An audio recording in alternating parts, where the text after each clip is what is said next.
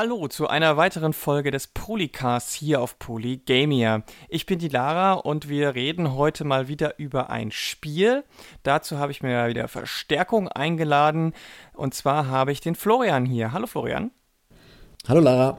Florian ist freier Spielejournalist, unter anderem für unser beliebtes Schwester-Brüder-Blog ähm, lostlevels.de, aber auch für die GameStar zum Beispiel. Und äh, da hast du unter anderem jetzt gerade auch über das Spiel geschrieben, über das wir heute reden werden. Bei Lost Levels hattest du zuletzt über ein anderes Retro-Spiel gespielt, nämlich äh, Aeons of Sand oder wie das heißt. Genau. Aber wir reden heute über Battle Princess Madeline. Vielleicht kannst du mal ganz kurz erklären, was das für ein Spiel ist und worum es da geht. Also Battle Princess Madeline ist eigentlich ein äh, relativ klassisches, klassischer Plattformer. Also Jump'n'Run quasi mit, mit äh, Action-Elementen. Ähm, man schlüpft in die Rolle von der titelgebenden Battle Princess sozusagen und spielt quasi, ähm, also springt und kämpft sich durch äh, Side-Scrolling, 2D-Side-Scrolling-Levels. Es hat quasi, äh, es ist ein Pixel, Pixel Art, also ein Retro-Plattformer auf jeden Fall mit einem relativ knackigen Schwierigkeitsgrad und genau. Mhm. Sammelt Münzen, erledigt Gegner. Ja. Hm. Ja, das klingt total nach Retro und es gibt ein Spiel, das wahrscheinlich total Vorbild war, ähm, beziehungsweise mhm. eine Spielereihe. Ähm, das ist äh, Ghost and Goblins, heißt es, glaube ich, ein Teil und äh, wie heißen die anderen Teile noch irgendwie? Ich bin mir gerade gar nicht sicher. Äh, es gab auch noch, obwohl Ghouls and Ghosts hieß es, glaube ich, in genau. englischsprachigen Ländern und Ghosts and Goblins hieß er hierzulande. Ne? Also ja. ich weiß aber gar nicht, wie die anderen Teile heißen, tatsächlich ja, aus dem Kopf. Das ist das mit diesem Ritter, der immer so für, mit so einer Lanze wirft und dann die ganzen Gegner kaputt hauen muss, weil so ein Dämon irgendwie seine Prinzessin gestohlen hat. Und genau. ähm, hier ist es ja jetzt quasi so ein bisschen andersrum. Mhm, genau. Wir spielen nämlich, wie du schon gesagt hast, die Madeline, die Prinzessin, und da wird am Anfang, glaube ich, werden aber die Eltern äh, entführt oder so. Genau, es werden die, die Eltern und ähm, der Onkel ist es noch und ein kleines äh, Geschwisterchen, das wird quasi auch noch entführt sozusagen. Genau. Aber es ist, also es ist, auf den ersten Blick denkt man schon, huch, es ist wirklich fast eins zu eins dasselbe, neu aufgelegt mit äh, Genderflip, aber es versteckt sich ja schon noch mal ein bisschen was, was der Originalteil nicht hatte. Ja, genau, definitiv. Also wie gesagt, also allein wenn man, wenn man wirklich nur auf die, sag ich mal, auf die Optik geht und das Spielprinzip, ähm, ist es schon wirklich sehr ähnlich. Also ähm, teilweise gerade, es gibt halt, es gibt ja zwei Spielmodi, es gibt einmal den Story-Modus und einen Arcade-Modus und gerade im Arcade-Modus ist es halt wirklich ähm, eigentlich fast schon, fast schon ein Reskin von Ghosts and Goblins sozusagen. Mhm. Genau, im Story-Modus ist, aber noch, ist das aber noch ein bisschen, ein bisschen anders. Ähm, da kommen dann noch so ein bisschen, naja, so so, so ein paar äh, Rollenspielelemente mit rein, mit äh, Nebenquests und Ausrüstung aufwerten und ähm, dergleichen. Und äh, tatsächlich auch eine, eine ja, weiterführende Story, die ein bisschen weitergeht als nur ähm, rette deine äh, Familienmitglieder. Hm. So. Die erste Neuerung, die eigentlich von Anfang an auffällt, aber erst im späteren Verlauf so richtig äh, in Fahrt kommt, beziehungsweise also zumindest beim Story-Modus, ist ja der kleine Hund. Ähm, mhm, genau. Fritzi. genau. Da ging es mir am Anfang so, dass es so, es gibt so ein kleines äh, Ingame-Intro, wo man sieht halt, wie das, äh, wie die böse Macht kommt und die, die äh, Verwandten aller äh, wegschnappt und dann der kleine Hund, der hüpft dann so, sich, will sich dazwischen werfen und wird sofort weggebrezelt und ich so, oh nein, mhm. Fritzi! und dann zwei Minuten später kommt er aber als Geisterhund wieder, total knuffig. Ja. Und ich so, oh, Fritzi! und der ist aber nicht einfach nur eine optische Begleitung, ne? Nee, genau, also das hat tatsächlich auch ähm, Einfluss auf das Gameplay. Das passiert allerdings erst in den, äh, in den späteren Levels. Da ähm, bekommt dieser Hund, also dieser Geisterhund sozusagen äh, Fähigkeiten, die man dann äh, auslösen kann. Und ähm, das sind äh, verschiedenste Fähigkeiten. Es gibt zum Beispiel so ein, ein, ein, eine Angriffsfähigkeit, wo dann ähm, der nächstgelegene Gegner quasi sofort mit einem Hubs quasi weggebissen wird, sozusagen vom mhm. Bildschirm. Genau, und später kommen dann noch andere, andere Fähigkeiten hinzu. Genau, und er wird halt auch so ein bisschen integriert. Also das erste Mal, dass man ihn so ein bisschen in Action sieht, ist, dass, weil es tatsächlich ähm, Unterwasserlevel gibt, was mhm, es, glaube genau. ich, im Original Ghost and Goblins auch nicht gab. Ähm, nee, das stimmt. Und da wird er als Taucherglocke quasi benutzt. Das äh, ja. fand ich schon sehr süß. Aber spätestens bei dem Taucher, bei dem Unterwasserlevel habe ich auch gemerkt, puh, also was den Schwierigkeitsgrad angeht, ist auch der Story-Modus nicht weit hinter dem Originalspiel zurück. Mhm, das stimmt. Also es ist wirklich, ähm, gerade wie du halt schon sagst, im Unterwasserlevel, wenn man da wirklich, also ähm, das haben die auch tatsächlich ganz gut gemacht, dass sich eben die, äh, die Bewegungen natürlich alle viel träger anfühlen und man quasi mehr schwebt, wenn man sozusagen springt. Und das macht ähm, gerade so die äh, Plattforming- und Ausweichpassagen schon, schon ziemlich knackig auf jeden Fall. Mhm. Ja. Genau. Vor allem, wenn man da quasi, also man wird da quasi wenig drauf vorbereitet. Also weil die ersten Levels sind dann wirklich relativ, naja, so da quasi ähm, über Wasser und relativ, alles relativ gut nachzuvollziehen und alles gut zu timen. Und da musst du halt mit dem Unterwasserlevel halt eigentlich so ein bisschen komplett umstellen, wie du halt sozusagen diesen Charakter steuerst. Mhm, vor allem, weil es, ähm, also ich meine, das Spiel ist sowohl vertikal als auch horizontal, aber bei dem Unterwasserlevel geht es halt wirklich fast nur nach unten oder oben. Mhm. Und wenn du nach unten gehst, siehst du halt nicht, was unter dir ist. Ähm, ja. Und dadurch, dass das ja bei, wie beim Original so ist, so, wenn du getroffen wirst, kriegst du so ein Feedback. Das ist ähm, was, was sie leider aus dem Original, original alten Spielen, auch wie zum Beispiel bei Castlevania früher, das war so dieses, ist so dieses Frustding, was sie sich äh, ähm, selber irgendwie aufgehalst haben. Du, du fällst so nach hinten weg, wenn du getroffen wirst. Also mhm, du hast so, ja. eine, so, eine, so eine Animation, wo du ähm, nichts machen kannst. Du bist so, kannst als, hast keine Inputmöglichkeiten und landest dann einfach irgendwo weiter hinten. Und das kann aber halt auch sein, dass du in dem nächsten, äh, in den Stacheln, die dich sofort killen und so landest und dann ist dein Leben total weg und du hast irgendwie so verschiedene äh, Abstufungen. Du fängst an mit halt deiner Rüstung und dann hast du nochmal so ein äh, Oberkleid und dann bist du halt tot. Und dann gibt es einen Respawn. Mhm. Und nach, ich glaube, zwei Respawns fängt der Level halt wieder komplett, komplett von vorne an, wo du, an der Stelle, wo du angefangen hast. Ja. Und das genau. macht es tatsächlich teilweise sehr frustig. Ja, auf jeden Fall. Ähm, den Vorteil, den du natürlich dann bei dem, beim Story-Modus hast, ist, dass du dann, du kannst ja quasi, ähm, sobald du in einer der Nebenquests sozusagen den äh, Schmied freigeschaltet hast, ähm, kannst du deine Waffen und deine Rüstung upgraden und da hast du natürlich, das natürlich noch ein bisschen, äh, also mehr Möglichkeiten sozusagen, ähm, oder kannst häufiger getroffen werden und mhm. das macht es natürlich dann ein bisschen, bisschen leichter, aber ähm, ja, da musst du teilweise auch schon richtig, also relativ viel grinden, um diese, um diese, äh, diese Power-Ups quasi ähm, zu hm, bekommen. Hm.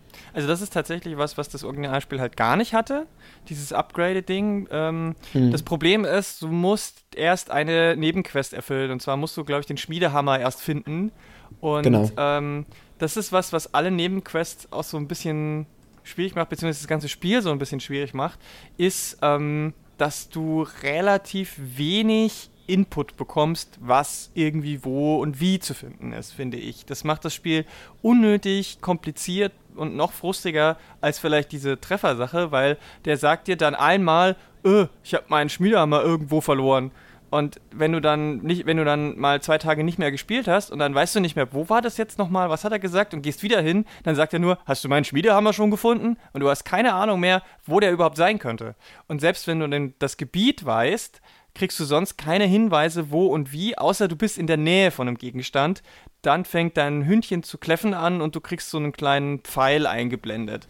Aber ja. das ist wirklich so, so ganz minimal und ich finde gerade für sowas ganz Wichtiges wie dieses Upgrade-Feature kommt es, kommt man relativ spät überhaupt drauf, beziehungsweise kommt man überhaupt hin, finde ich.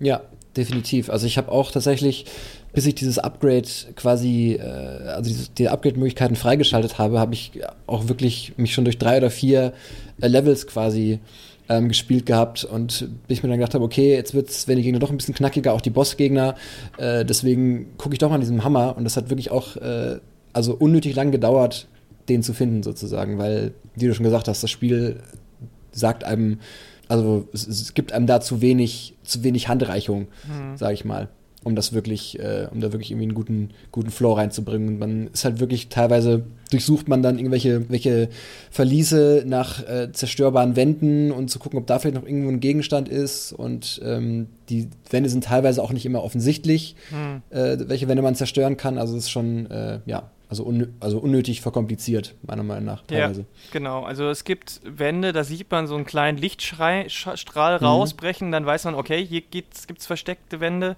versteckte Bereiche, aber es gibt auch versteckte Bereiche, wo man, wo man das nicht sieht. Und dann irrt man durch sämtliche Levels und schießt einfach wahllos in jede Richtung und hofft, mhm. dass irgendwo was freigelegt wird. Ähm, und das ist teilweise auch für Hauptstory relevante Gegenstände. Also es gibt ein Level, also es gibt insgesamt, glaube ich, zehn Hauptlevel oder? Mhm, genau. Und diese genau. zehn Hauptlevel sind dann nochmal in einzelne Abschnitte unterteilt. Manchmal sind es nur zwei, manchmal sind es fünf, je nachdem, ob ähm, es gibt dann auch so versteckte Dungeons und manche haben dann auch Bossfights. Da kommen wir gleich noch dazu. Und es gibt halt eins, mhm. das heißt Cliff, Cliffs of Despair, also die Klippen der Verzweiflung. Und da sagt, da kommst du an eine Stelle, wo so ein Piratengeist sagt, ja, öh, ich habe meine Knochen verloren, kannst du die mal finden? Und ja. die musst du finden, sonst geht's nicht weiter. Und genau. die sind eben in so einer versteckten Wand irgendwo im Dungeon versteckt. Und wenn du das nicht findest, dann kommst du halt nicht weiter. Und das fand ja. ich mega frustrierend an der Stelle. Und äh, da hätte ich mir bei aller Liebe zu Retro und äh, Schwierigkeitsgrad ist zu einfach und zu geschissen mit Tutorials heutzutage, aber das brauche ich halt auch nicht mehr.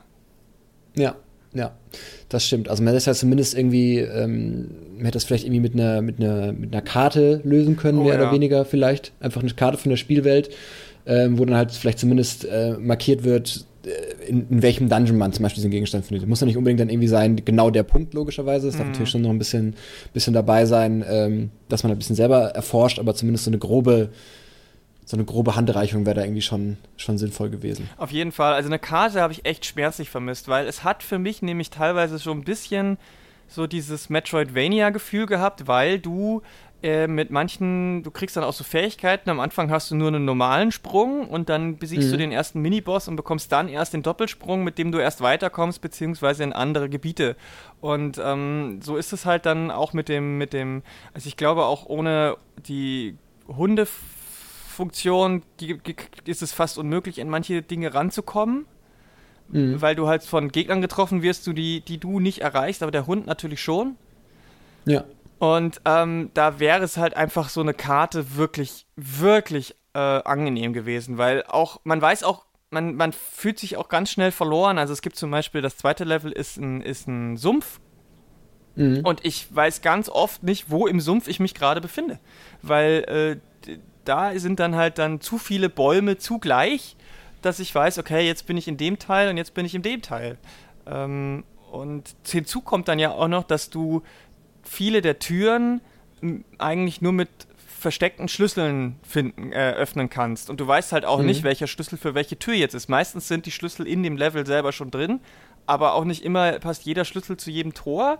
Die kriegst du nämlich nur, wenn du vor, das wird dir am Anfang von einem, von einem NPC geraten hier, erweise allen Statuen und Geistern, die du siehst, äh, Respekt, zoll, zolle Respekt. Press X to Pay Tribute quasi. Ja, genau. Und das bedeutet aber in dem Fall, dass du dich hinknien musst äh, vor diesen Statuen und dann passiert was.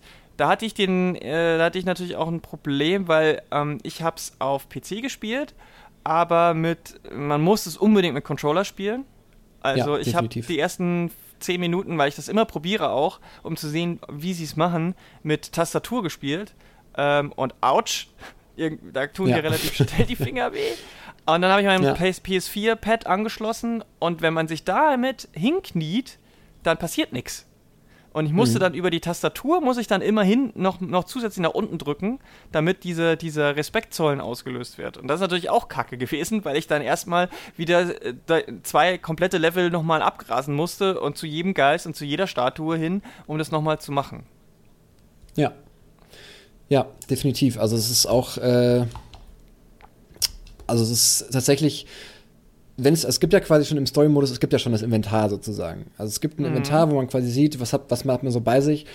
Auch da hätte man zum Beispiel sagen können, okay, man hat jetzt vielleicht den Schlüssel für, äh, also zum Beispiel dann da, an, also dass angezeigt wird, in welchem, in welcher Zone man diesen Schlüssel einsetzen kann sozusagen. Genau. Das wäre zum Beispiel auch einfach hilfreich gewesen, wenn es einfach den Summschlüssel gibt und den, äh, den, äh, den, den, den Schlüssel für das Schloss oder etc. Mhm. Ähm, das hat auf jeden Fall auch geholfen, weil man tatsächlich wirklich, wie du schon sagtest, einfach auch oft wahllos diese Schlüssel sammelt und dann, ähm, also du bekommst, du bekommst zwar tatsächlich, wenn du in die Nähe von einem, von einer Tür kommst, die du aufschließen kannst, bekommst du quasi so einen, so einen visuellen Hinweis, dann, äh, du hast ja, du hast ja so einen Schlüsselbund mhm. oben rechts äh, im, im, in, deiner, in deiner Anzeige quasi und wenn der, je ähm, schneller der leuchtet, desto näher bist du an der Tür, die du aufschließen kannst. Mhm. Aber du musst quasi auch erstmal, also du weißt halt trotzdem immer noch nicht, äh, also du weißt immer noch nicht, für, welchen, für welche Zone der Schlüssel geeignet ist und ähm, wo genau sich die Tür befindet. Und ähm, ja, also das ist auch ein bisschen verworren teilweise tatsächlich. Genau, und ähm, manchmal kriegst du Schlüssel auch durch Nebenquests, manchmal kriegen die, bringen dir die Nebenquests aber auch nur äh, irgendwie in, in äh, Rüstungs-Upgrade-Item und da weißt du am Anfang auch nicht, was du, also du sammelst von Anfang an Geld und dann so mhm. Splitter und niemand sagt dir, wofür das gut ist. Und ähm, ja. wenn man, wenn man natürlich dann weiß, okay, es gibt diesen Schmied, ja, dann vielleicht Geld und so, aber der braucht eben auch diese Rüstungsteile. Und manchmal kriegst du aber nur so ein kleines Rüstungsteil von, von der Nebenquest, manchmal kriegst du aber auch eben so einen Schlüssel. Äh, um, mhm. Und äh, das ist dann, sagt dir halt vorher auch keiner, das sagst du nur, heißt dann nur, äh, wenn du das besorgst, kriegst du eine Belohnung. Und äh, das sind alles so Punkte, wo ich sage, also das hätte man besser machen können. Jetzt, wenn wir uns angucken, äh, Casual Bit Games sind die Leute dahinter. Ähm, die haben das über Kickstarter produziert. Mhm. Also es ist natürlich kein großes Studio mit viel Budget dahinter und dafür muss ich sagen, ist das Spiel einfach schon wirklich trotzdem sehr gut geworden. Also ich habe bis auf diesen einen Bug äh, hat bei mir nie irgendwas Probleme gemacht von der Performance her. Es ist die, die Ruckler halten sich bei mir komplett in Grenzen. Ähm, ich weiß nicht, mhm. wie es auf der Xbox One ist. Da ist es jetzt auch schon raus. Und äh, Anfang nächsten Jahres soll es dann noch für PS4 und Switch rauskommen. Und gerade für Switch ist es natürlich ein totaler Top-Titel, finde ich. Ja, auf jeden Fall. Aber da, da muss man, ist es halt wirklich so, das ist ein, ist ein relativ kleines Studio gewesen.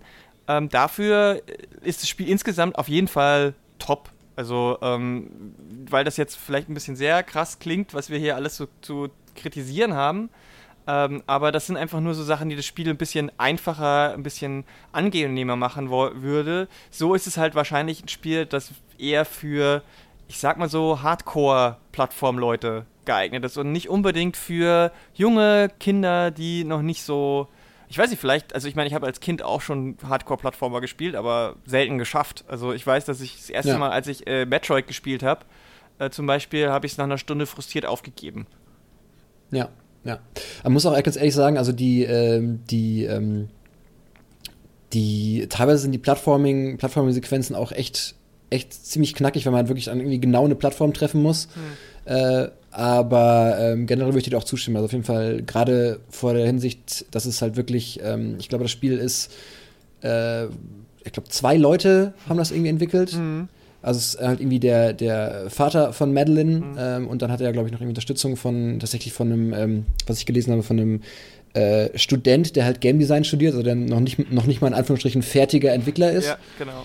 Und äh, dafür ist das echt auf jeden Fall auf jeden Fall äh, super, super gut geworden. Ja, allein die und, Optik ähm, ist halt auch toll. Also ich meine, handgezeichnet äh, sagen, heißt, heißt, es ganz oft heute, ähm, aber du hast trotzdem, also ich meine, es ist natürlich digital handgezeichnet und nicht physisch hm. und dann eingescannt wahrscheinlich, aber äh, trotzdem ist halt nicht irgendwie random generated äh, Acid Dump, sondern das ist schon, ja. ist schon wirklich alles mit viel Liebe und mehrere Ebenen, wie auch früher halt eben diese ineinander gelaufenen Ebenen. Dann haben sie einen überragend einprägsamen, manchmal würden, manche würden vielleicht auch nervigen äh, Soundtrack sagen, aber wie, also es ist halt genauso einprägend wie, der, wie, wie früher halt auch. Also du spielst das Spiel eine Stunde und dann fängst du an, wenn du unterwegs bist, rumzupfeifen, äh, die Melodien aus, dem, aus den verschiedenen Leveln so. Und äh, das, das, das ist alles so krass, dass es halt so ein kleines Team gemacht hat. Ja, auf jeden Fall. Also äh, das wahrscheinlich hätte selbst so ein, so ein Titel hätte selbst äh, äh, vor 10, 15 Jahren wahrscheinlich noch ähm, ein viel größeres Team benötigt. Zeigt aber auch einfach, wie zum Glück, wie viel zugänglicher einfach auch, ähm, auch die Entwicklung von Indie-Spielen geworden ist. Also wie viel bessere Tools es einfach jetzt mittlerweile gibt und ähm, genau. Mhm, auf jeden Fall. Also ähm, das darf man dabei nicht vergessen und es kostet ja auch, glaube ich, nicht so viel.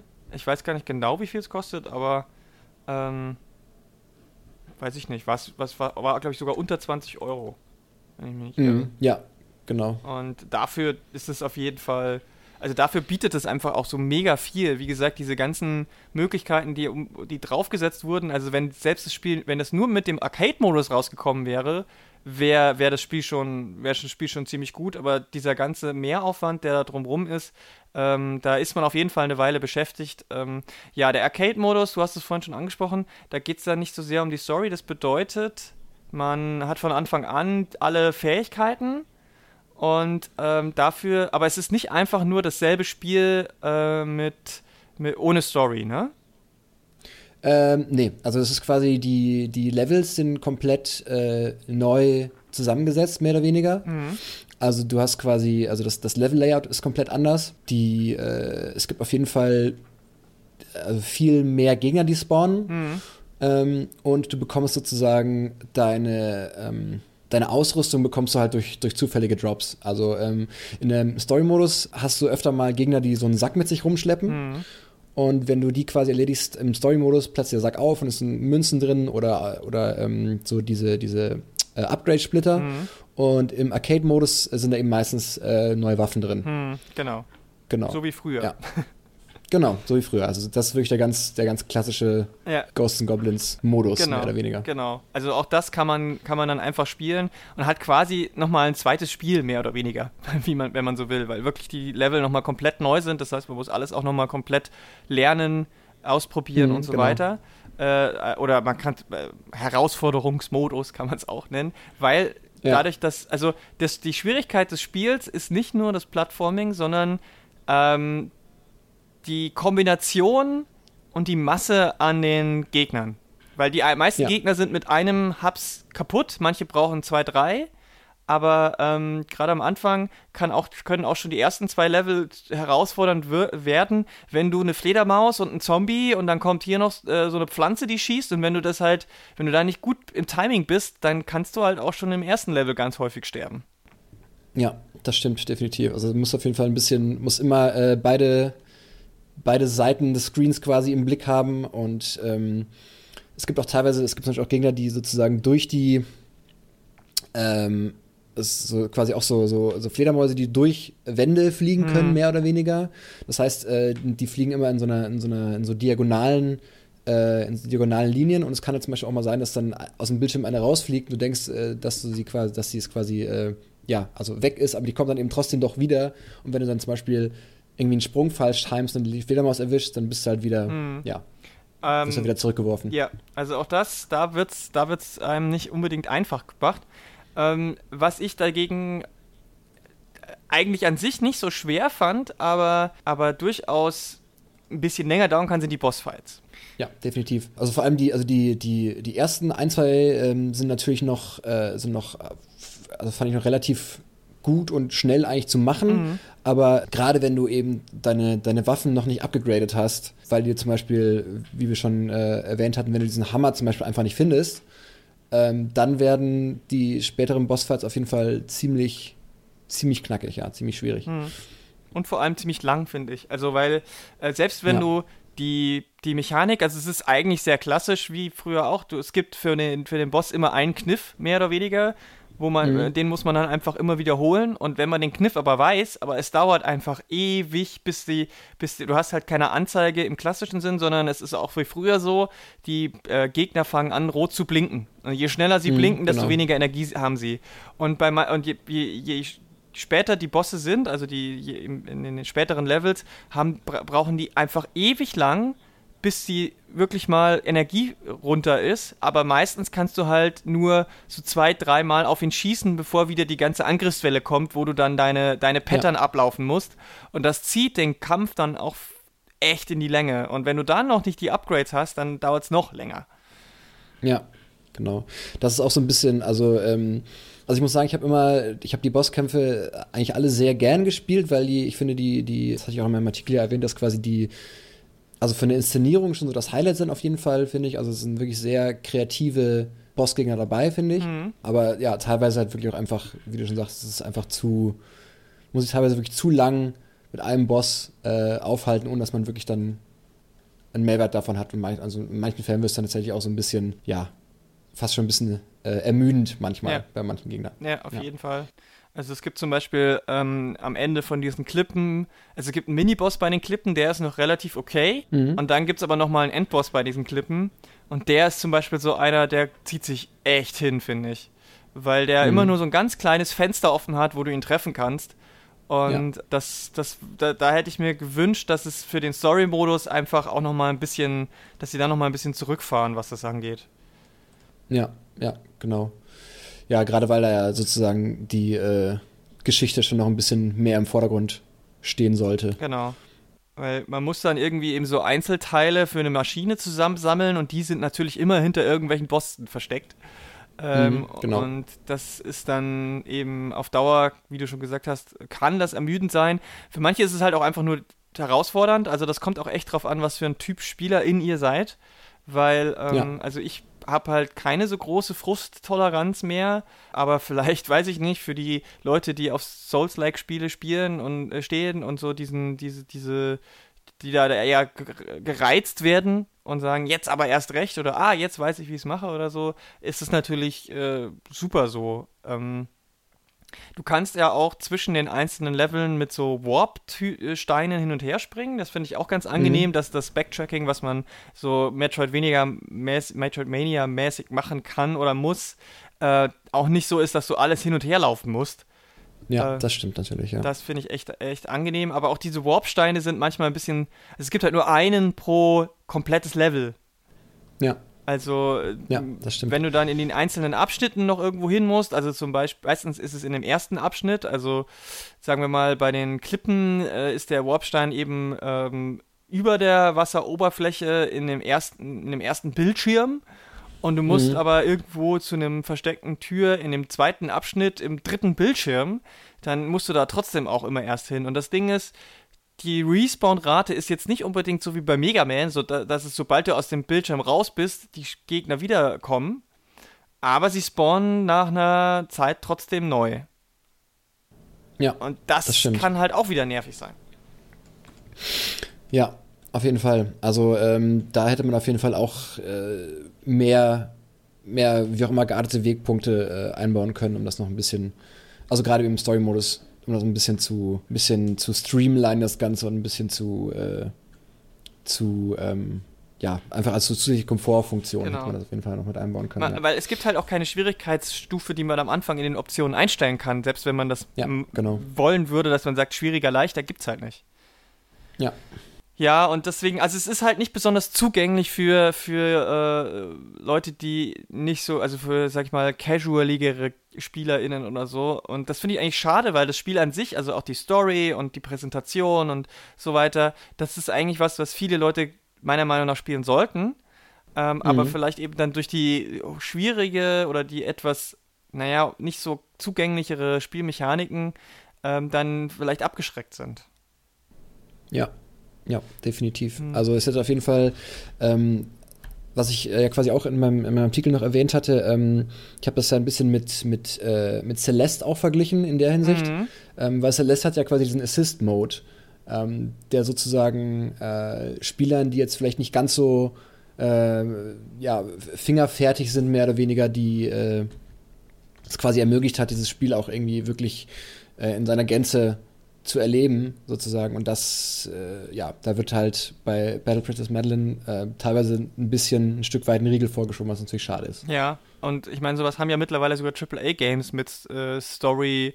Schwierigkeitsgrad oder sowas. Und ähm, das finde ich halt dann schade, dass jemand sich dann so ein bisschen arg in dieser äh, Retro-Schiene verbeißt, ähm, während es doch gleichzeitig genügend moderne Features im Spiel irgendwie gibt. Also ähm, ist für mich nicht so ganz nachvollziehbar.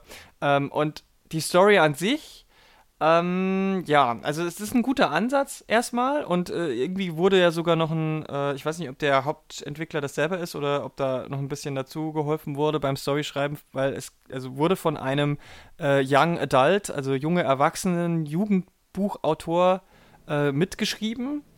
Mhm. Aber ich habe das Gefühl, da, da wäre mehr drin gewesen. Ja, definitiv. Also die Story ist schon relativ, in den Grundzügen ist es eigentlich schon relativ ohne großartige Wendungen, ohne großartige Überraschung oder Enthüllungen. Teilweise auch, teilweise auch tatsächlich, finde ich, ein bisschen, ja, fast ein bisschen zu einfach erzählt, mhm. meiner Meinung nach. Was natürlich auch theoretisch man es auch wieder darauf auslegen könnte, dass es eben also eine, eine, eine Retro-Erfahrung sein soll, weil natürlich diese ganzen, diese ganzen äh, Spiele früher, also gerade eben jetzt ähm, äh, Ghosts and Goblins als Vorbild, natürlich hatten die auch keine, die Story war auch super einfach erzählt. Und wenn es mal irgendwelche Textanblendungen gab oder irgendwelche Dialoge, dann war das alles super, super einfach und ähm, super leicht nachzuvollziehen und nicht nicht irgendwie künstlerisch ausgearbeitet. Mhm. Und das ist auf jeden Fall bei, bei Battle Princess Madeline jetzt auch äh, ähnlich. Also man darf da keine großen, großen erzählerischen Offenbarungen mhm. erwarten, mhm. sage ich mal, bei der Story. Aber ich finde es sogar für Young Adult ein bisschen dünn. Also es ist ja wirklich eher eine ja. Kindergeschichte und das ist ja auch die Rahmenhandlung. Mhm. Ähm, also das Intro, Intro ist ja so, dass, ein, dass es in der Jetztzeit spielt und ein Mädchen, man kann das Alter nicht so wirklich beurteilen. Ich würde jetzt mal sagen zwölf. Ja. Spielt, sitzt im Bett ja. und spielt auf ihrem Handy oder Tablet rum. Oder was war das? Irgendeine Handheld-Konsole? Also ja, mit irgendeinem genau. Gadget. Und dann kommt der Großvater rein und sagt: Hier, ich erzähle dir eine Geschichte. Und sie schon so: Oh, du mit deinen Geschichten. Ähm, und dann fängt er aber an, eben diese Geschichte von der Madeline zu erzählen. Ja, genau. Und da denke ich mir halt, naja, aber dann, wenn das für ein modernes Mädchen, die auch schon irgendwie in dem Alter ist, wo sie mit Gadgets und so eben auch schon andere Story-Erfahrungen gemacht hat, vielleicht, interaktive, dann muss doch da mehr kommen als nur das, was jetzt so dieses wirklich sehr stringente, lineare ist. Also du, die Welt hat unglaublich viele Nicht-Spieler-Charaktere, aber mhm. nutzt sie überhaupt nicht. Also die, die, die ganzen Nebenquests sind, sind äh, berufen sich also aus äh, Gegenstände einsammeln, die völlig willkürlich sind. Also ich meine, mhm. du findest in, du triffst auf Leute, die irgendwie von dieser äh, verwunschenen, verhexten Welt äh, mehr oder weniger überrumpelt sind, aber sollst dann irgendwie deren Hühnchenfreund finden. Wo ich mir denke, ja. habt ihr gerade nichts Besseres zu tun? ja. Ja, oder zum Beispiel, äh, was mir auch im Gedächtnis geblieben ist, zum Beispiel irgendwie ein, ein, glitzern, ein glitzerndes Hemd oder ein Zylinder ja. oder sowas, wo man sich denkt, naja gut, also ja. Vor allem ist halt auch, also die, die, ähm, diese, die NPCs, die dir quasi diese, diese Quests geben, die sind auch tatsächlich, also das ist halt wirklich, äh, das ist exakt, der Name ist ausgetauscht sozusagen im Dialog mhm. und der Gegenstand, den sie haben wollen. Mhm. Sonst ist es immer die gleichen, die gleichen Dialoge. Ja.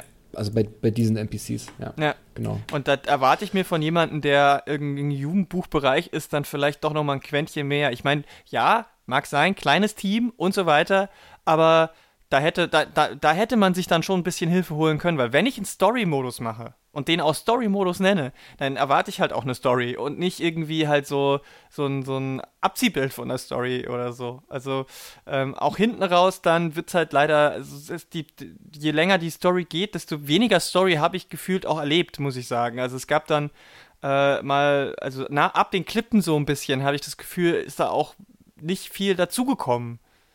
Ja, ja, das stimmt schon. Also die, äh, da äh, ist auf jeden Fall jetzt genug Raum gegeben, um da quasi was zu machen, aber da wurde halt nichts, nichts draus gemacht. Ja. Und das ist dann halt das, wo ich mich frage, wenn ich den Aufwand mache, ein Spiel neu zu programmieren, was mehr als ein Reskin ist, weil es gab ja auch die, äh, wissen, kennen ja viele, es gibt ja zum Beispiel ein Reskin ähm, von, ich glaube, Donkey Kong, das klassische Donkey Kong mhm. mit dem Jumpman Mario noch, wo die Rollen ausgetauscht sind zum Beispiel wo du ja. halt das Mädchen spielst und äh, der Junge ist im Käfig. Aber das ist einfach wirklich nur ein Reskin. Da passiert sonst nichts anderes. Ja. Und da frage ich mich dann, wenn das der reine Ge Hauptgedanke war, warum hat man dann versucht, noch mehr draus zu basteln und konnte es dann irgendwie, also es ist halt, ich frage mich, ist das wieder so ein Kickstarter-Problem, zu groß gedacht, zu viel gewollt oder woran könnte das liegen? Ja, das ist tatsächlich eine, tatsächlich eine gute Frage. Also ich glaube, ein Stück weit kommt es einfach daher, dass, also dass bei der Entstehungsgeschichte, dass halt äh, Madeline, also die Tochter vom Entwickler sozusagen, deren Lieblingslevel äh, war ja wohl das erste Level aus, aus Ghosts and Goblins sozusagen. Mhm. Und das äh, hat, hat sie ja so fasziniert und äh, hat sie immer wieder, äh, ihr Vater wollte, also sie wollte immer, dass ihr Vater das sozusagen spielt, dass sie das irgendwie, ähm, dass sie das, dieses erste Level da quasi miterleben kann. Und ähm, was ich, äh, also ich finde, das ist eine super, äh, super charmante Idee, aber so wie ich das verstanden habe, ist halt auch wirklich viel vom, äh, vom Spieldesign sozusagen kam halt von, äh, von Madeline, von seiner Tochter. Mhm. Also was zum Beispiel Gegnerdesign an, anging und an sowas, dass halt wirklich sie da den hauptsächlichen Input geliefert hat und er es einfach nur umgesetzt hat. Also, ohne natürlich jetzt diesen, dieser siebenjährigen Mädchen zu nahe treten zu wollen, aber vielleicht äh, kommt dann da einfach nicht so das, äh, hat man nicht das Ergebnis, das man sich vielleicht mhm. wünschen würde. Ja. So. Ja. Weil, also, wenn man das, wenn man das darauf, darauf sozusagen äh, fokussiert, ähm, dann ist es, finde ich, aber ähm, trotzdem auch eine, eine, riesige Errungenschaft sozusagen, was da wirklich auch so für eine Vielfalt an Gegnertypen ähm, zum Beispiel ins Spiel geschafft haben. Also, dass natürlich dieses, dieses, dieses Mädchen äh, eine sehr, äh, eine großartige Vorstellungskraft hat mm. diesbezüglich, ja. sieht man schon aber vielleicht kann man da einfach nicht so viel, nicht so viel äh, Tiefe erwarten. Ich bin auch definitiv bei dir, also ich würde sagen, ähm, glaube tatsächlich, wenn man einfach nur äh, das Spiel mit diesem äh, Arcade-Modus veröffentlicht hätte, das hätte es wahrscheinlich auch getan, ehrlich gesagt. Mhm. Also, ja. Ja, das ist halt, also ich, ich, ich finde es gut, dass es diesen Story-Modus gibt und so weiter, aber ähm, ich meine, das ist halt immer so diese Selbsteinschätzung, wenn man weiß, man ist ein kleines Team, zwei bis drei Leute, wie realistisch ist es, dass ich dann einen guten Story-Modus machen kann? Und ähm, ja. wenn es eben dann darum geht, das selber zu machen, ohne Publisher, ohne ähm, große Finanzierung im, im Vorlauf und das über Kickstarter zu machen, dann ist halt die Frage, ob ich das, was ich haben möchte, auch wirklich das ist, was ich leisten kann. Und ich denke, wenn das wirklich der Ansatz, äh, was heißt, wenn das wirklich, dadurch, dass das der Ansatz war, dass es die Tochter möglichst mit einer, mit sich selbst als Figur dieses Level da erleben kann, dann hätte der Arcade-Modus definitiv ausgereicht. Und ja. auf der anderen Seite denke ich mir, gut, wenn das Mädchen so den Input geliefert hat, gerade auf Designebene, ähm, warum hat man dann aber den Story, hat man dann bei der Story nicht äh, mehr von diesem Jugendbuchautor oder von, also hat man, also ich meine, die Story muss ja dann nicht auch noch von dem Kind kommen. Ähm, ja. Also da, da hätte man ja auch irgendwann mal so unterscheiden können, beziehungsweise ich, ich, ich finde das ja auch super, wenn man, wenn das so irgendwie der Ansatz ist, weil ich meine, für wen machen wir, machen die Leute Spiele da draußen und ähm, äh, warum und in welcher Form und äh, ich finde das toll, wenn äh, Eltern das so machen. Es gibt ja auch in anderen popkulturellen Medien sowas. Es werden ja auch häufig Filme gedreht für Kinder, für eigene Kinder. Oder ähm, es gibt auch im Comic-Bereich zum Beispiel äh, die, die, die Comic-Reihe Esters Tagebücher von Ria Satouf, der quasi tatsächlich das Tagebuch seiner Tochter in Comicform macht. Also natürlich mit ihr abgesprochen, er hat das nicht äh, heimlich gemacht, aber ähm, ja. und dann heißt es mein Leben als Zehnjährige und der zweite Band heißt mein Leben als Elfjährige und das finde ich natürlich schon super, aber der hat natürlich auf Basis dieses Tagebuchs das gemacht und hat jetzt nicht sie alles alleine machen lassen. Und so wäre ja. es hier vielleicht auch nochmal ein bisschen besser gewesen, das nochmal durchzudenken oder zu sagen, okay, schaffen wir halt jetzt nicht noch diesen anderen Modus, und man, ich habe das Gefühl, die hab, das war ein bisschen zu ambitioniert, um da mehr oder mehr zu sein als so was Cooles fürs Kind. Und ähm, ich finde es trotzdem gut, dass es das gibt und ich wünsche wünsch natürlich dem Spiel irgendwo, dass es äh, auch erfolgreich genug wird, dass andere das auch machen. Aber wenn mhm. man eben jetzt so ein bisschen die, die äh, Bedeutung des Spiels, äh, die Aussage des Inhalts und so weiter, dann, ähm, weil ich denke natürlich immer, ja, hey, weibliche Protagonistin, super, was machen die Leute damit? Und es wird halt ja. nichts damit gemacht. Ja, richtig. Es ist halt einfach wirklich nur so ein, wie du schon sagtest, einfach nur so ein Gender-Flip. Ähm, und äh, ja, also da hätte auf jeden Fall, da hätte, hätte mehr passieren können. Ich meine, klar, das ist natürlich dann sozusagen eine, ähm, also es wird natürlich schon deutlich, dass ähm, die ganzen ähm, also weil, weil die, die Familie von, von, von, von äh, Prinzessin Madeline sozusagen, die werden auch quasi so als, also als klassische, überzeichnete männliche Helden dargestellt. Mhm. Und dass die dann quasi in diesem mächtigen Zauberer keine Chance haben, sozusagen dann entführt werden, ist natürlich auch schon mal eine Aussage ja. äh, mit, mit Wertung auf jeden Fall. Und dass dann eben die, die äh, Madeline, die noch nicht mal ähm, also die Story ist ja mehr oder weniger, also das ist ja quasi kurz bevor sie zur, zum, äh, zum Ritter geschlagen wird. Mhm. Zur, und dass sie quasi noch nicht mal dann diese, diesen, diesen Status innehat und trotzdem halt ähm, diese ganzen Gegner hm. bezwingen kann. Ja, ist natürlich schon eine Aussage, aber da wird auf jeden Fall auch definitiv zu wenig mitgemacht. Ja, gerade wenn wir jetzt eben uns, du hast es schon angesprochen, mit Celeste andere Spiele in diesem Bereich angucken. Also bleiben wir mal in diesem Genre Action-Plattformer, Plattformer. Ähm, also mhm. da werden ja mittlerweile so häufig auch Themen bea bearbeitet, ähm, die weit über das ähm, hinausgehen, dass man sagt, die Heldin ist äh, autonom und schafft, was äh, andere nicht schaffen oder so.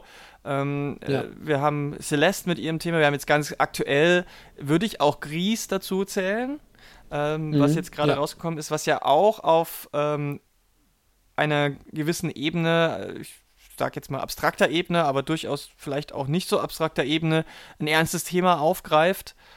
Und das fehlt mir dann irgendwie bei Madeline auch. Also, dass, dass wenigstens so ein bisschen versucht wird, vielleicht auch, auch die Gesellschaft, die heutige mit reinzuziehen oder irgendwie vielleicht ein Familienthema aufgemacht. Also hätte ja auch, also man weiß ja zum Beispiel, äh, also es wird mir zu wenig auch auf die Familie von sowohl Madeline im Spiel als auch der Rahmenhandlung Madeline, die, die ja die Geschichte erzählt bekommt, äh, mhm. eingegangen. Also diese Narration in der Narration, da hätte man auch ganz viel machen können noch. Also auch mit Aufbrechen, dass man an irgendeiner Stelle zum Beispiel plötzlich das Spiel unterbricht und dann werden da gibt es dann einen Moment oder so, weiß ich nicht.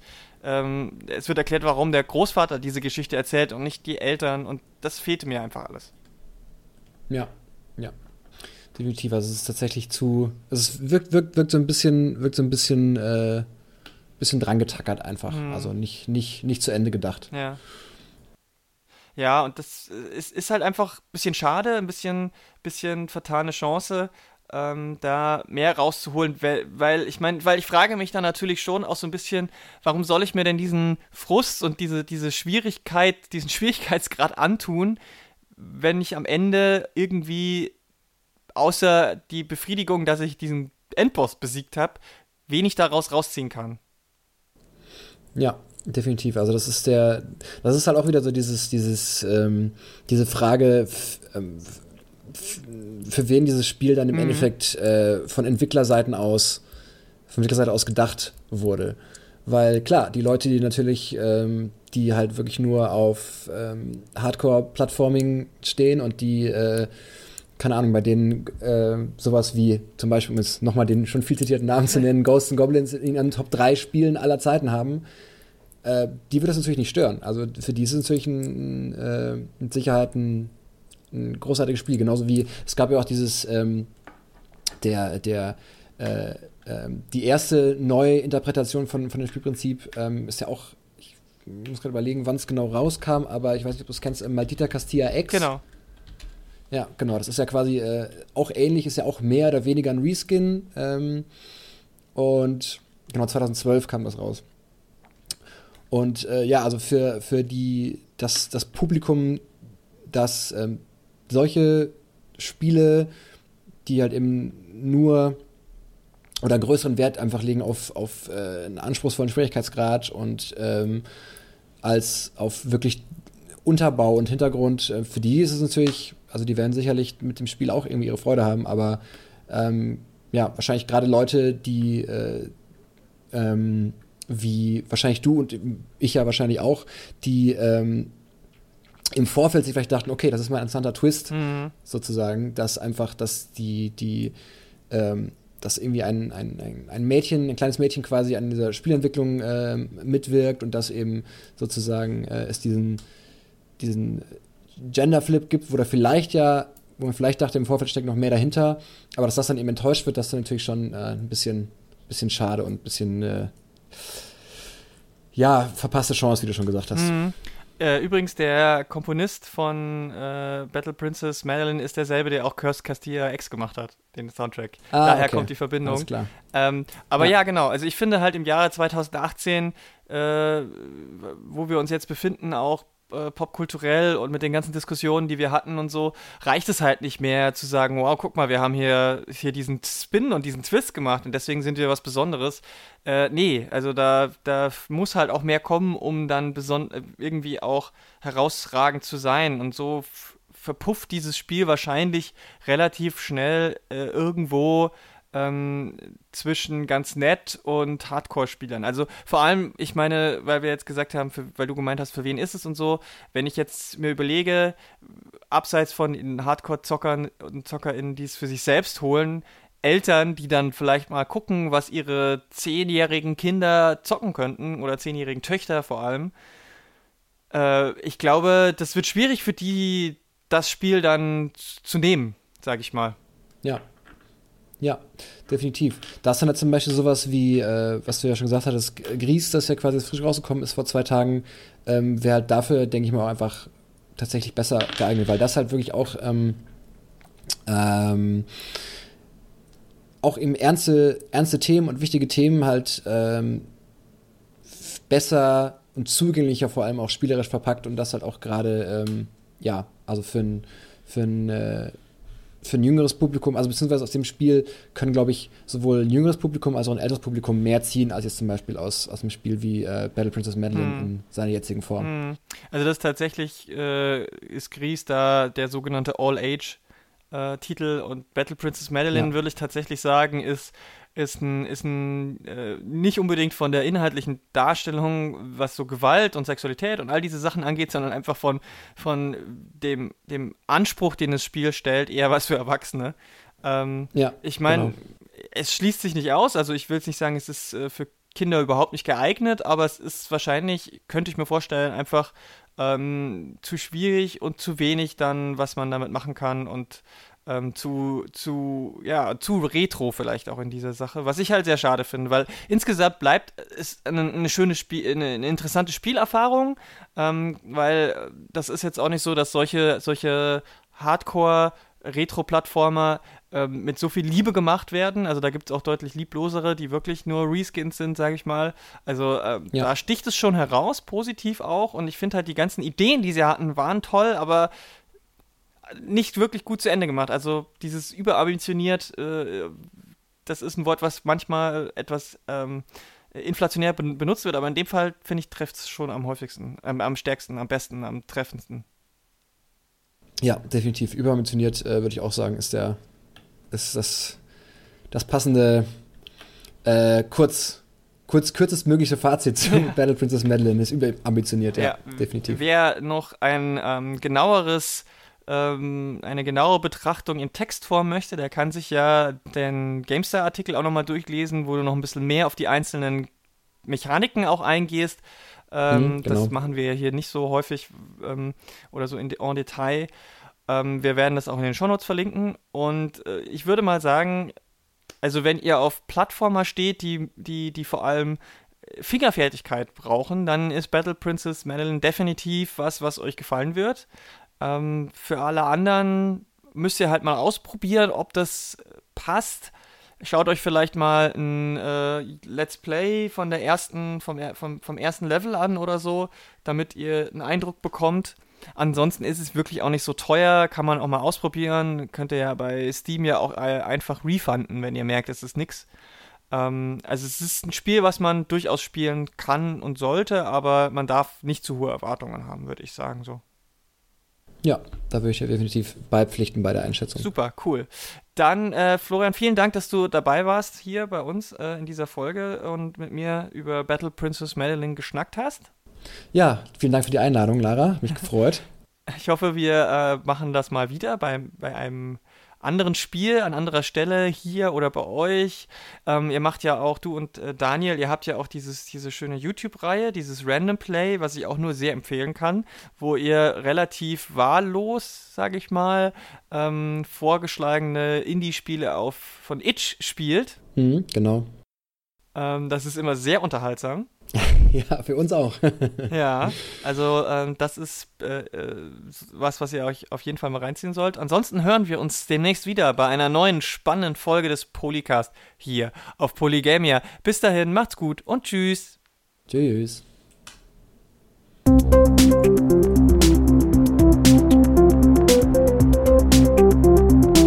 Polycast.